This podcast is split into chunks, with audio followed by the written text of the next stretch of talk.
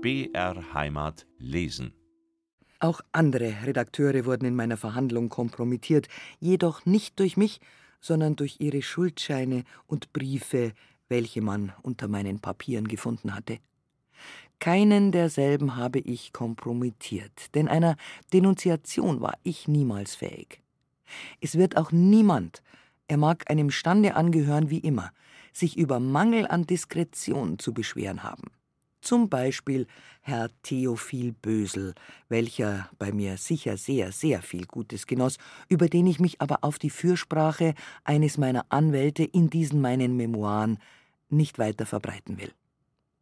Nun noch einige Worte über meine guten Freunde, welche mich als Millionärin fast in wohlberechneter Weise anbeteten, mit meinem Sturze aber nichts mehr von Freundschaft wussten, da keine goldenen Früchte mehr zu ernten waren. Herr Ferdinand Frenkel, Schriftsteller, Redakteur der damals erschienenen Stadtfraubas und Buchdruckereibesitzer, ließ sich's recht wohl sein bei mir und verschmähte keinen Schluck Wein. Oft lange blieb er sitzen und trank fort, bis er fast nicht mehr konnte. Dieser Mensch brachte mich durch sein langes Sitzenbleiben oft förmlich zur Verzweiflung und wenn ich stundenlang schon zu Bette lag, so hörte ich ihn von Gröbmeier, welcher ihn am liebsten auf die Straße geworfen hätte, noch Wein verlangen.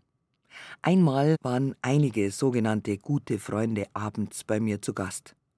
Gegen halb zehn Uhr begab ich mich zur Ruhe, in der stillen Hoffnung, die Herren würden nun so viel Takt besitzen, sich ebenfalls zu entfernen. Törichte Hoffnung, denn sie blieben wie angenagelt sitzen, als ob sie sich in einer öffentlichen Wirtschaft befänden. Gröbmeier gab ihnen zu verstehen, ich sei bereits zu Bette gegangen und sie möchten sich nun auch entfernen. Sie gingen aber nicht. Und Gröbmeier fand es nun der Sachlage entsprechend, ihnen Wasser unter den Wein zu panschen. Der Zeiger wies bereits auf Mitternacht. Die Herren machten immer noch keine Miene, sich zu entfernen, und der Lärm, den sie verursachten, drang bis in mein Schlafzimmer. Ich ließ nun Gröbmeier herbeizitieren und befahl ihm dafür Sorge zu tragen, dass nun endlich einmal Ruhe im Hause werde. Sie ginge aber nicht, erwiderte Gröbmeier. Ich habe ja noch schon Wasser in Wein eingeschütt, es hat aber nix geholfen, und jetzt verlangen's gar nur einen Champagner. Du gibst jetzt keinen Wein mehr, befahl ich. Ja, Wenn's aber nachher noch nicht gänger, darf ich's dann rausschmeißen? fragte Grübmeier. Nein, hinauswerfen darfst sie nicht, sagte ich, aber das Licht löschst du ihnen vor der Nase aus. Und so geschah es auch. Grübmeier bedeutete den aufdringlichen Gästen, er könne nun keinen Wein mehr verabreichen. Und als dieselben doch keine Miene zum Aufbrechen machten, da drehte er ihnen das Licht ab und ließ sie in der Dunkelheit sitzen. Die gebülteten Herren gingen aber deshalb noch nicht, sondern blieben so lange noch kleben, bis buchstäblich jedes Glas bis zur Nagelprobe geleert war, und dann erst torkelten sie auf die Straße. Der entlassene Rechtskonzipient Ludwig Kolb gehört ganz besonders zu jenen meiner ehemaligen Freunde, deren Freundschaft ich besser nie kennengelernt hätte. Er besorgte für mich Rechts- und Unterhändlersgeschäfte der verschiedensten Art, und zwar in der gewandtesten Weise. Er erwarb auch an die 8000 Gulden bei mir. Seine Persönlichkeit konnte ich nie leiden, denn sein unheimlicher, stechender Blick verriet mir, dass dieser Mensch in seinen Handlungen sich nur vom krassesten Egoismus leiten ließ. Wie viel dieser Ludwig Kolb außer den erwähnten 8000 Gulden für seine Schmusergeschäfte noch bei mir verdiente, kann ich mich nicht erinnern. Zu kurz kam er jedenfalls nicht, denn der längst aus der Konzipientenliste gestrichene, früher blutarme Mann ist nun anerkannt steinreich, lebt auf dem feinsten Fuße, hat Equipagen und galonierte Diener und führt beglückt durch die Freundschaft einer nicht zur besitzenden Klasse zählenden Gräfin ein sehr anschauliches, nicht mehr von Nahrungssorgen gequältes Leben. Bemerken will ich auch, dass Ludwig Kolb, welcher früher in ganz unterwürfig demütigem Tone mit mir verkehrte, nun auf sehr hohem Rosse einherreitet und von seiner früheren Wohltäterin nur mehr en bagatelle und in den verächtlichsten Ausdrücken spricht. Im Übrigen war er einer von denjenigen, welche bei mir oft zu Tische geladen waren, und er verstand meine Gastfreundschaft so weidlich auszunützen, dass beim Nachhausegehen seine Füße gewöhnlich in die Schwingungen eines Perpendikels verfielen. Ganz besonders bei diesem Kolb hätte ich an das Sprichwort denken sollen Gott beschütze mich vor meinen Freunden, vor meinen Feinden will ich mich selber schützen. Die Zahl jener Personen, welche von mir durch irgendwelche Angaben Geld zu erlangen suchten und teilweise auch erlangten, geht ins Unendliche. So kam auch einmal ein Advokatenschreiber aus Freising zu mir, gab an, dass er großen Einfluss in vielen Zeitungen, besonders im Kurier für Niederbayern und Nürnberger Anzeiger habe und gab mir seinen Wunsch, von mir mit Geld abgeschmiert zu werden, wie man zu sagen pflegt, mit trockenen Worten zu verstehen. Ich wies ihm ganz einfach die Türe. Wie ich aber später zu hören bekam, hatte er dafür in den genannten Zeitungen wütend über mich losgezogen, und es blieb mir deshalb nichts übrig, als jene Redaktionen zu bedauern, die von einem derartigen Charakter überhaupt Artikel aufnehmen mochten. Wie mir von meinen früheren Geldanlegern mitgeteilt wurde, soll dieser frühere Advokatenschreiber nun ein Schmuser oder Kommissionsgeschäft gegründet haben und sich durchaus nicht in dürftigen Verhältnissen befinden. Seine Literatur mag also doch, wenn auch nicht bei mir, Früchte getragen haben. Die Herren Dr. Zanter, Jochner und so weiter habe ich bereits an anderer Stelle erwähnt, und ich schließe deshalb dieses kurze Kapitel mit dem hier zutreffenden Sprichworte Undank ist der Weltlohn.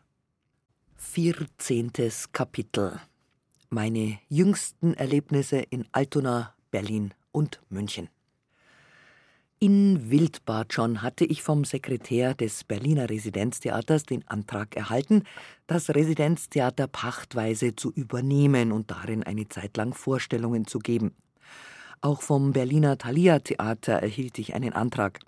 Ich lehnte jedoch beides ab, denn mein Sinn stand vorläufig nach Altona, da ich, wie schon bemerkt, mit dem Direktor des Tivoli Theaters, daselbst Herrn Damm, bereits abgeschlossen hatte.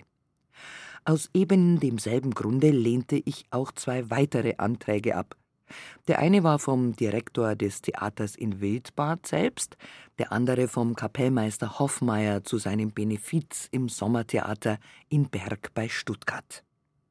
Wenn noch hundert andere Anträge an mich gekommen wären, ich würde sie sämtlich refüsiert haben, denn in mir hatte sich die Idee festgewurzelt, meine schauspielerische Karriere da wieder aufzunehmen, wo ich sie seinerzeit beendet, in Altona.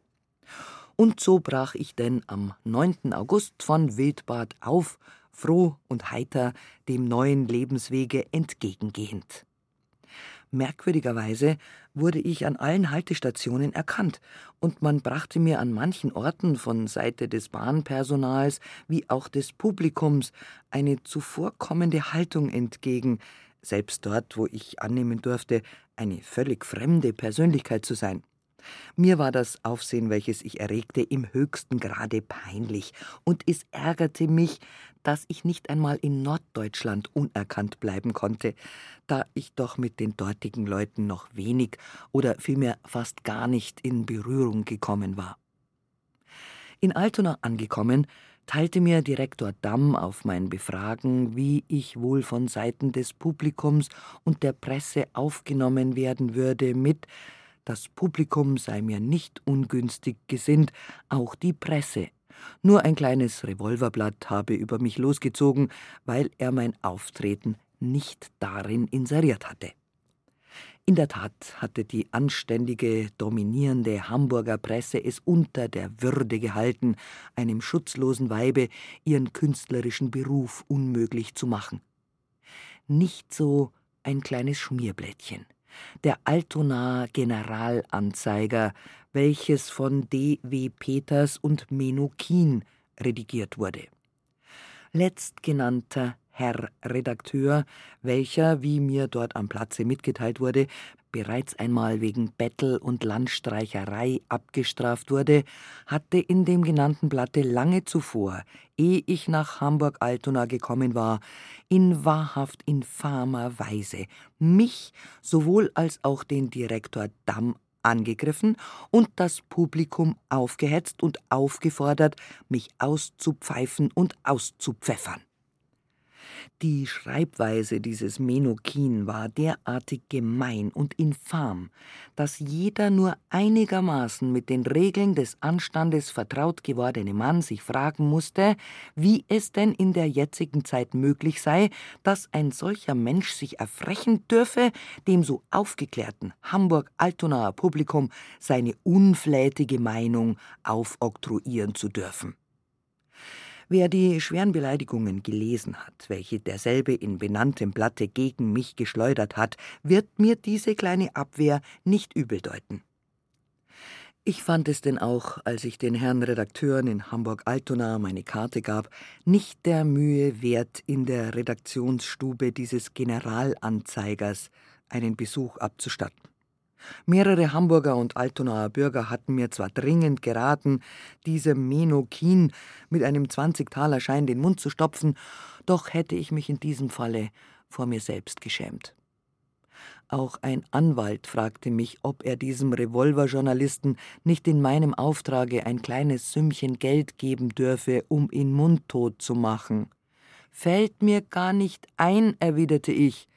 Das Publikum in Hamburg-Altona wird nicht nach der Pfeife dieses Revolverblattes tanzen. Menokin schimpfte Tag für Tag fort, beutete buchstäblich den ganzen Vorrat deutscher Schimpfwörter hiezu aus und brachte es hierdurch endlich so weit, dass die anständige Hamburger Presse welche eine Zeit lang dem schamlosen, niederträchtigen Treiben dieses Revolvermenschen stillschweigend zugesehen hatte, ihren gerechten Unwillen darüber äußerte. Die Hamburger Tribüne kanzelte dieses journalistische Gebaren so herunter und meinte, es wäre unedel und den Gesetzen der Humanität in keiner Weise entsprechend, ein Weib anzugreifen, das schutzlos in der Welt dastehe und keine Waffe zur Verteidigung besitze. Auch ein gewisser Behrens, ebenfalls Redakteur, ließ in der von ihm redigierten Hamburger Zeitung sein Licht wider mich leuchten. Da auch dieses Blatt von sehr zweifelhaftem Charakter und von verschwindender Bedeutung war, so kümmerte ich mich um das Geschrei desselben nicht. Minukin trieb in seinem Blättchen die Hetze wider mich sogar so weit, dass er zur Anfertigung von Spitzeder-Pfeiferln aufmunterte und dieselben auch zum Verkaufe ausschrieb. Dieser Mensch schrieb mich in seinem Schmutzblatte förmlich als vogelfrei aus, und ich beschloss deshalb, Strafantrag gegen ihn zu stellen, wandte mich auch an einen Hamburger Anwalt zu diesem Zwecke, ließ aber die Klage wieder fallen, als dieser zur Klageführung einen Vorschuss von nicht mehr und nicht weniger als 1500 Mark forderte. Ein Verlangen, das, nachdem ich nicht den fünften Teil der geforderten Summe mein eigen nannte, nicht erfüllt werden konnte. Eines bezweckten diese Revolverjournalisten aber doch. Infolge der vielen Aufregungen und Kränkungen erkrankte ich nämlich nicht unbedeutend, und der Arzt erklärte, dass von einem Auftreten auf der Bühne vor der Hand gar keine Rede sein könne.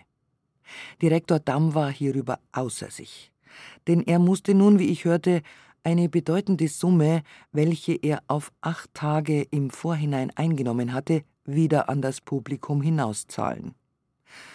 Nachdem ich wieder einigermaßen hergestellt war, weigerte ich mich, in Altona auf einer Bühne noch aufzutreten, denn ich besaß aus meinem früheren Theaterleben Routine genug, um zu wissen, dass die Herren Menukin, Behrens usw. So Zeit genug gehabt hatten, um einen bezahlten Theaterskandal gegen mich inszenieren zu können. Das anständig denkende Publikum allerdings hätte ich nicht zu fürchten gehabt. Das merkte ich gar wohl, auch wurde mir dies von vielen Seiten versichert. Als ich, wiederhergestellt, das Tivoli-Theater als Zuschauerin besuchte und mich kalt und gleichgültig an eine Säule lehnte, da wurde ich sofort erkannt. Und die Nachricht von meiner Anwesenheit ging wie ein Lauffeuer durch den ganzen Musentempel, so dass sich wie auf Kommando sämtliche Lorgnetten und Operngucker auf meine Wenigkeit richteten. Viele der Anwesenden grüßten mich, ich darf sagen, achtungsvoll. Ein Zeichen der Antipathie oder des Missfallens ertönte jedoch trotz aller Aufhetzereien der genannten Revolverredakteure nicht. Als ich das Konzert im Tivoli Garten besuchte, wo selbst Kapellmeister Eberle meine eigenen Kompositionen spielte, wurde ich ebenfalls erkannt. Aller Augen richteten sich auf mich, aber nicht eine Insultation kam vor. Im Gegenteil wurde mir von vielen Seiten der Wunsch ausgedrückt, ich möge mich doch ja an das Gewäsch der genannten Zeitungsblättchen nicht kehren.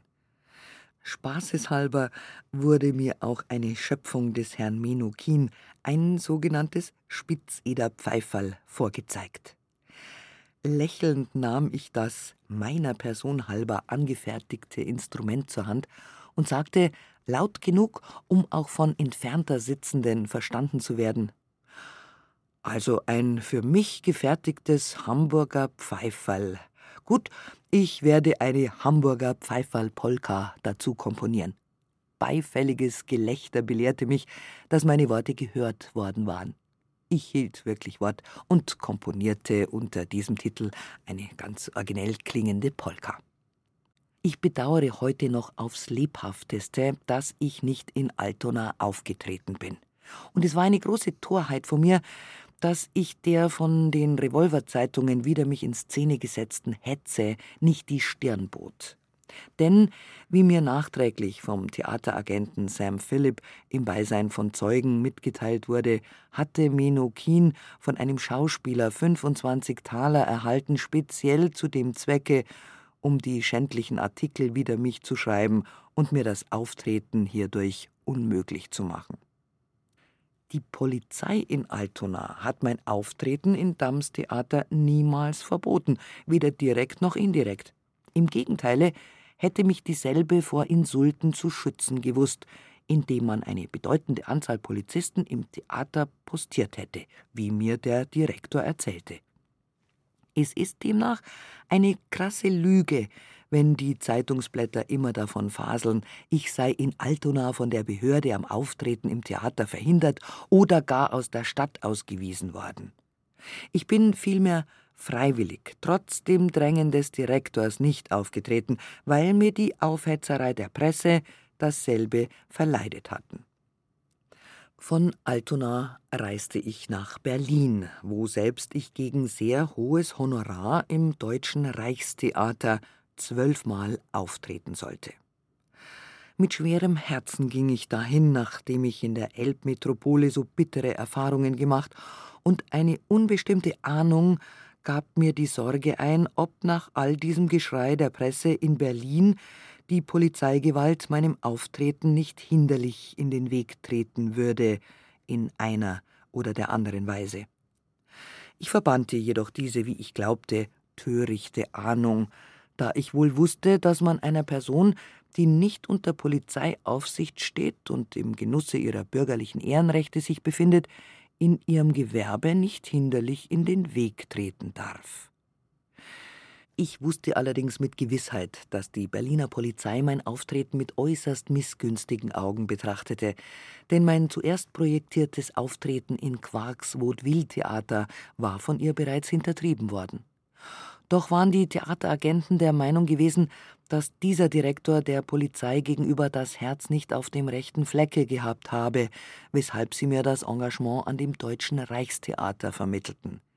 Dessen Direktor energisch genug war, der Polizei gegenüber sein Recht, Mitglieder nach seinem Gutdünken zu engagieren, nötigenfalls zu wahren.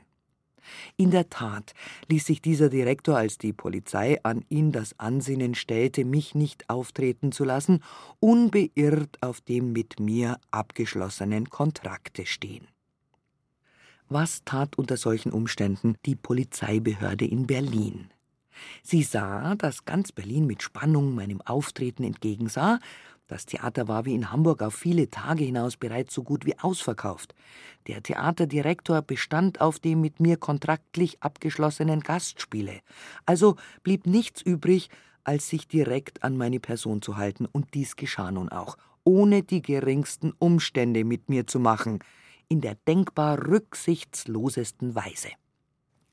Ich befand mich nämlich kaum 36 Stunden im City Hotel, da verlangte mich vormittags 11 Uhr ein Herr in Zivil zu sprechen. Auf meine Frage, womit ich ihm dienen könne, zeigte der Besucher eine Eintalerstücke ähnliche Marke vor und legitimierte sich damit als ein an mich abgesandter Polizeibeamter, der beauftragt sei, mich sofort auf die Polizei zu führen. Was habe ich denn mit der Polizei zu tun? fragte ich im höchsten Grade erstaunt. Was will man denn von mir? Der Mann behauptete hierüber nicht unterrichtet zu sein, doch glaube er, dass es mit meinem öffentlichen Auftreten in Zusammenhang stehe. Um Aufsehen im Hotel zu vermeiden, ging ich in Begleitung meiner Gesellschafterin mit auf die Polizei. Dort selbst in dem Büro eines Mannes angelangt, den man Herrn Rat betitelte, wurde mir von dem Letzteren mit dürren Worten eröffnet, dass ich in Berlin nicht auftreten dürfe. Warum nicht? fragte ich. Ich muss doch meinem Kontrakte nachkommen, denn von was sollte ich sonst leben? Keine Antwort. Dafür begann aber ein Verhör als ob ich vor einem Untersuchungsrichter stünde, und ich musste angeben, seit wann ich aus dem Gefängnis entlassen sei, wohin ich mich von da aus begeben habe, was ich in München, Wildbad und Altona getan hätte und so weiter. Dieses schriftliche Verhör wurde dem Polizeipräsidenten von Madai gesandt, und nach etwa einer halben Stunde kam der Entscheid zurück, dass ich Berlin auf der Stelle verlassen müsse. Ich traute meinen Ohren kaum und bedeutete dem Rat, dass ich Berlin unmöglich eher verlassen könne, als bis ich meinem Kontrakte nachgekommen sei. Das geht uns alles nichts an, Sie müssen Berlin augenblicklich verlassen, lautete die Antwort. Ja, warum soll ich denn die Stadt verlassen? fragte ich. Keine Antwort. Ich bin ja in Berlin geboren. Bin ich denn eine politisch gefährliche Person? Wiederum keine Antwort. Keine Angabe irgendeines Grundes. Vergebens berief ich mich darauf, dass ich nicht unter polizeilicher Aufsicht stünde und im Genusse meiner bürgerlichen Ehrenrechte sei. Es half aber nichts. Was konnte ich, ein schutzloses Weib, gegen das Machtwort der Polizei machen? Ich musste mich einfach fügen und sagte dem Rat nur, dass ich unmöglich jetzt sofort Berlin verlassen könne, denn ich müsse zuerst noch mit dem Theateragenten sprechen und meine Sachen überhaupt ordnen. Jedoch mit dem letzten Zuge erklärte ich mich bereit, reisen zu wollen. Dieses gestattete man mir jedoch nur unter der Bedingung, dass, solange mein Aufenthalt in Berlin noch dauere, ein Polizeibeamter in Zivil mich stets auf Schritt und Tritt bis an den Bahnhofsschalter begleite, um sicher zu sein, dass ich wirklich Berlin verlasse. Und so geschah es auch. Ein Beamter wandelte von diesem Augenblicke an konsequent an meiner Seite, und nicht eher befreite er mich von seiner Gegenwart, als bis ich am Bahnhofsschalter ein Billett nach Brandenburg gelöst hatte. Hierauf verabschiedete er sich in der liebenswürdigsten und höflichsten Weise von mir, wie ich denn überhaupt bekennen muss, dass ich von sämtlichen Polizeibeamten, mit denen ich gelegentlich dieser Affäre in Berührung kam, mit der ausgesuchtesten Höflichkeit behandelt worden bin. Ich reiste also nach Brandenburg und von da nach Frankfurt am Main wo die Theateragenten mir am Alemannia Theater ein ebenfalls in pekuniärer Hinsicht glänzendes Gastspiel vermittelt und kontraktlich abgeschlossen hatten. In Frankfurt angekommen, lernte ich den Direktor der dortigen Volksbank, einen gewissen Herrn Goldschmidt, kennen.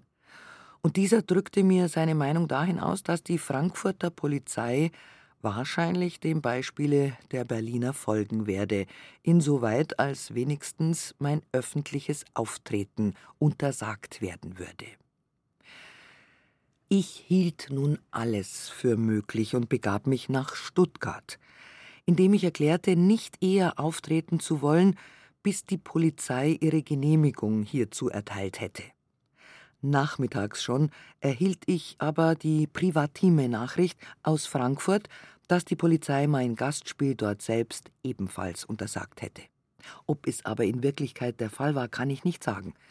Indes nahm ich an Recht und Gesetz verzweifelnd die Privatnachricht für bare Münze und ging nach München, um meinen Gläubigern zu sagen, dass es mir nicht gestattet worden sei, mein Brot als Künstlerin zu verdienen, und dass ich infolgedessen nicht in der Lage sei, ihnen das mir seit meiner Entlassung aus dem Gefängnisse vorgestreckte Geld jetzt retour zahlen zu können.